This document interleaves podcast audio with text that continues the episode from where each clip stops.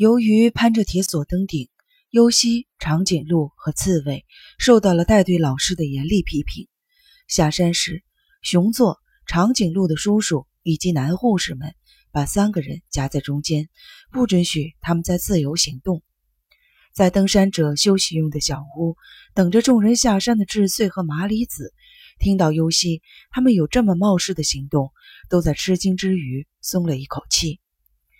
休息了十分钟左右，一行人继续下山。刚出刚出发不久，浓雾就笼罩了登山道。走到第三处竖着注意落石的地方，雾浓的几乎对面不见人了。熊座大喊一声：“大家都不要动！”这时，优西背后响起了脚步声。长颈鹿还是刺猬？住手！优西在心里大叫着：“不要！别杀了他！”优西想保护父亲。本来希望杀死父亲的优西，在那个瞬间。感情发生了变化。不管怎么说，那是自己的父亲呀。尤西跨步向前，想拉住父亲的手。啊！熊座一声惨叫，紧接着就是石头滚落的声音。你原本想救他，结果失手把他推下去了，是吗？梁平问。在尤西的房间里，梁平跟尤西的对话还在进行。尤西默默地站了起来。走到母亲和弟弟的骨灰盒前边，摇了摇头：“是我把他推下去的，是我。其实你是想救他，结果失手了，是不是？”梁平又问了一遍。尤西不再回答梁平的问话。梁平笑了，那是带着哭腔的颤抖的笑，比哭还难受。我一直以为是生一郎那小子干的，一直以为那小子是有资格的。可是，那小子却反复的说他没有资格，没有权利。那小子也认为是我干的，所以我们俩都认为自己没有资格，互相谦让。我们在干什么呢？十七年了，我们都干了些什么呀？根本就不应该计划那件事情，计划了那么可怕的事情。没等尤西说完，梁平就喊了起来。可是。正因为计划了那件事情，我们才活了过来的。他再也忍不住了，盯着手里的绷带，一口气说下去：“我和生一郎在计划那件事之前，被父母抛弃，被父母伤害，成了儿童精神病。但是计划了那件事情以后，上课也好好上，纪律也遵守。我们好像把过去的痛苦都忘掉了，我们好像清楚地看到了目标。”知道了自己该干什么，大概我们是把你的父亲当做我们自己的父母了。与其说是想杀了他，倒不如说是想抛弃自己的父母。我们彻底丢掉了对自己父母的幻想，认识到只能依靠自己的力量开始自己的人生。如果没有那个计划，真说不清楚我们会干些什么更可怕的事情来。护士、老师。冲突起来，杀了谁的可能性都有。你呢？说不定会自杀。如果没有那个计划，你也许活不到现在。但是，也只能像现在这样活着。尤西从内心深处挤出了一句话来，看着治罪的骨灰盒，又看了看聪智的骨灰盒。要知道，落到这步田地，还不知道那个时候就死了呢。可是。我们那个时候能干些什么呢？我死了就好了。你的意思是说，我和生一郎也都死了就好了吗？我们只不过是想活下来而已。我们也是被逼的走投无路的人呢。母亲也死了，宗志也死了。那时候要是不想到那个计划，他们俩现在，你父亲就没有罪吗？你对你母亲说了你的遭遇，他什么都不管，就是对的吗？尽管如此，也不应该计划那件事，忍得下去吗？你跟你母亲说了以后，还受到那个坏蛋的欺负，忍得下去吗？尤西不希望那噩梦般的记忆浮现在眼前，双手捂住了脸。是我害死了他们，是我害死了父亲，害死了母亲，害死了聪智，只有我一个人还活着。你的心情我可以理解，算了吧。你不可能理解，如果保持当年那种心情，即使不能完全理解，也能理解一部分。梁平的话温柔起来，尤西却觉得更加痛苦了。他不希望受到这么温柔的对待，他希望被人责骂，希望有人骂他是个恶毒的女人，希望有人骂他活着没有价值，这样他会觉得更好受一些。要知道今天会落到这步田地，就不应该活下来。这样活着有什么意义呢？伤了人，害了人，有什么好处呢？我的人生是最没有意义的人生。不要这么贬低自己，你的人生是有意义的。你帮了那么多的人，救了那么多的人，住院的患者都感激你。尤西双手捂着脸，使劲的摇头，没有意义。怎么没有意义？不能说是没有意义。你不是也经常对患者们说吗？以后会有好转的。只要活得有意义，一切都会好的。不知道什么时候，梁平的声音已经在尤西的耳边响起。梁平的手也搭在了他的肩膀上，轻轻地摇着他。尤西还是低着头不说话。那个时候，你的存在对我和生一郎都是非常重要的。不，不只是那个时候，十七年来一直是这样。因为有你在，我们才挣扎的活过来了。虽然我们活的并没有什么光彩，也伤害过人，但是你的存在给了我们生活的勇气。以后也是，以后也是。梁平突然哽咽了，停顿了很长时间，接着说：“以后会怎么样呢？我害死了奈绪子，说不定还会害死别人。”他在尤西的耳边抽泣着：“尤西，我该怎么办？我还应该活下去吗？”尤西没有回答他的问题。尤西，梁平呼唤着尤西的名字：“活下去，为了我，你会活下去，是吧？”尤西摇摇头。尤西，梁平轻轻的、温柔的靠在尤西的身上。坐在榻榻米上的尤西顶不住梁平身体的重量。瘫倒在榻榻米上，尤西在一瞬间似乎意识到将要发生什么，他感到恐惧，赶紧切断了感情的电源。这样一来，肉体就什么感觉都没有了。但是他心里明白，从现在开始的性行为可以抚慰梁平那痛苦的心灵。陷入一片黑暗的意识，只剩下一个小小的角落在思考，只要是能安慰他。自己活着的意义，也许就只有这么一点了。除了漠然、恐惧和烧灼般的羞耻，尤西几乎没有任何快感。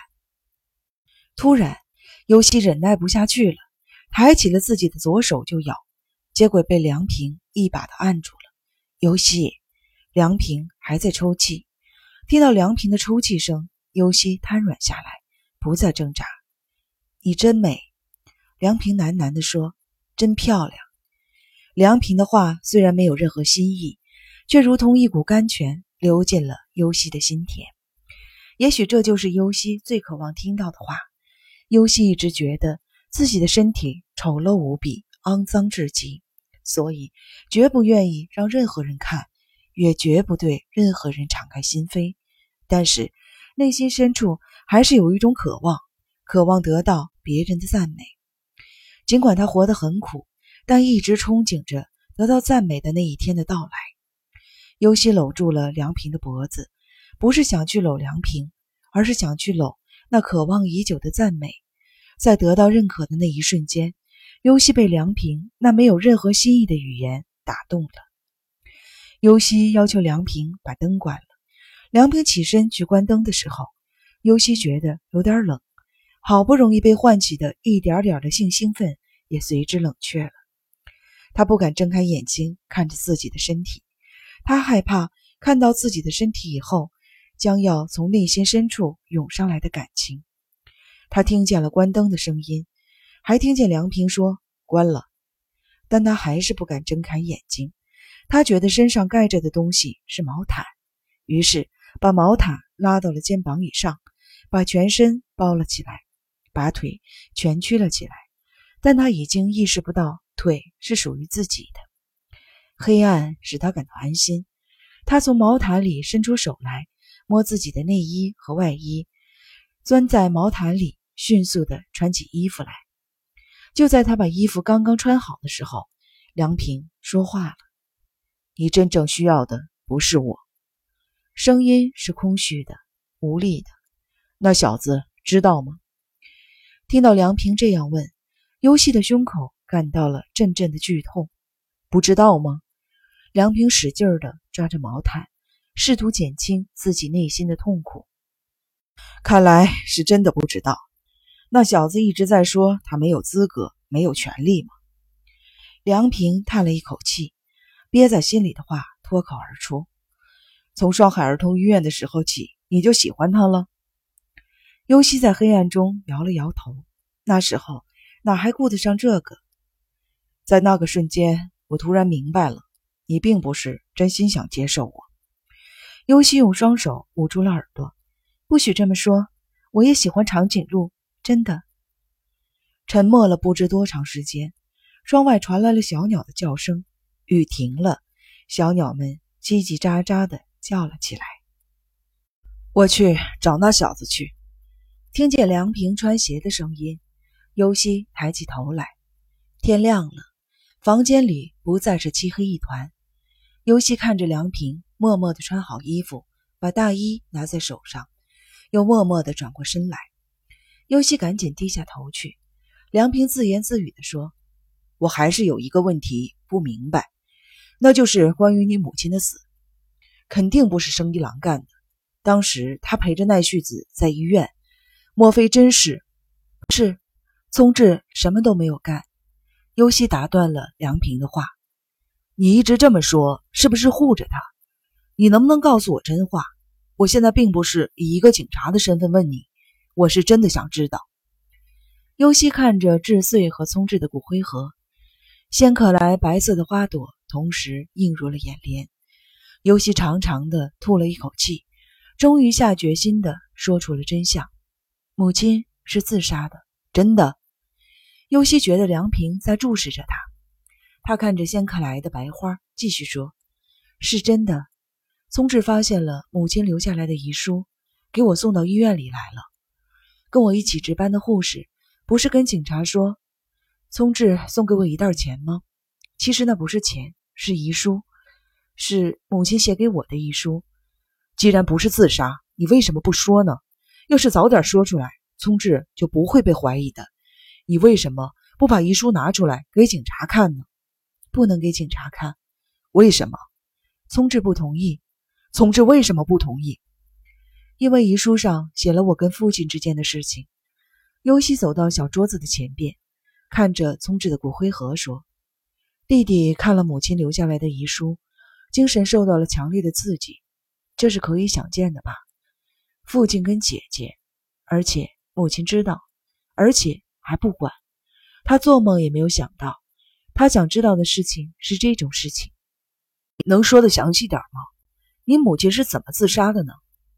宗志看见母亲的时候，母亲已经上吊死了。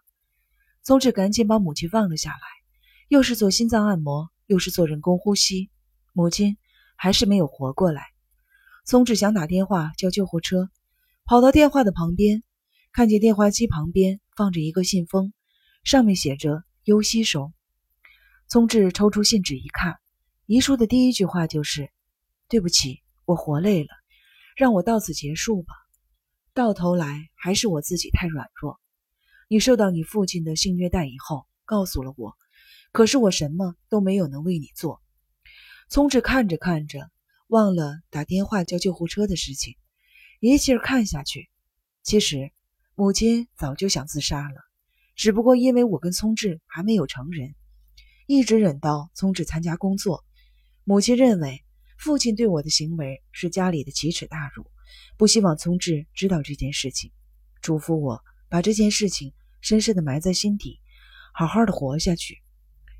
尤西把聪智的骨灰盒抱了起来，接着说：“聪智看完母亲的遗书，愤怒的浑身颤抖，大脑陷入了混乱的状态，然后就放火了。”聪智说：“他觉得这个家就是山口那个家，那个充满了罪恶的家，而他自己浑然不知，一直被蒙在鼓里，直到现在。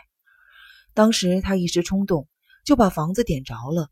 本来他想把他自己也烧死在家里，可是随着火势加大，他下意识地跑了出来，跑到医院来找我。他很后悔，担心大火蔓延到邻居家去。看得出来，他的内心非常的痛苦。不过火势并没有蔓延，被怀疑为杀人犯，还不如把真相说出来。我也是这么劝聪智来着，可是他坚决的反对。如果说出真相来，我家的丑闻就世人皆知了。聪智不愿意暴露家里的耻辱，宁愿自己背着犯罪的嫌疑。直到临死前，他还一个劲儿地说：“都怪他，父母虽然死了，也要保护父母的名誉。”可是谁又能理解他呢？我能理解，这是孩子对父母的感情。梁平叹了一口气，认真的说：“可以这样说吗？”当然，谁也不愿意听别人说自己父母的坏话。不管什么样的父母，听到别人说父母的坏话，就跟听到别人说自己的坏话一样。就算是被父母把头砍掉了，也还要是说自己不小心从楼梯上滚下来摔掉的。冬至除了想保护父母的名誉以外，还想保护你。他不想让别人知道你有痛苦的过去。他继承了你母亲的遗志。把你的过去深深的埋在心里了。尤西不再说话，只是紧紧的抱着聪智的骨灰盒。梁平站了起来，尤西抬起头来看着他。一切都过去了。刚才我跟你说的事情，不要对别人说。梁平点了点头，不会的。你母亲的遗书呢？烧了。叫人痛苦的过去，是吗？跟伊岛先生联系一下吧，他也在为我们家的事情感到伤心。梁平轻轻的点了点头，准备开门出去的时候，又停了下来。你打算怎么办？我打算怎么办？后将来，我还什么都没有想呢。尤西说的是实话，那小子肯定还会来找你的。尤西知道，梁平指的是生一郎。真能来的话就好了，跟他一起去吧。他要是来找你的话，逃跑也好，藏起来也好，跟他一起生活下去吧。梁平的声音里好像充满了愤怒。尤西心里很难过，什么也没有说。梁平把门拉开的时候，尤西想叫住他，再想跟他说些什么，但终于选择了沉默。尤西知道，不管说什么，都是对梁平的伤害。梁平拉开门出去了，脚步声渐渐远去。尤西抱着聪智的骨灰盒，轻声地说了句：“长颈鹿，对不起。”尤西低下头，把被泪水打湿的眼睛抵在包着骨灰盒的厚厚的白布上。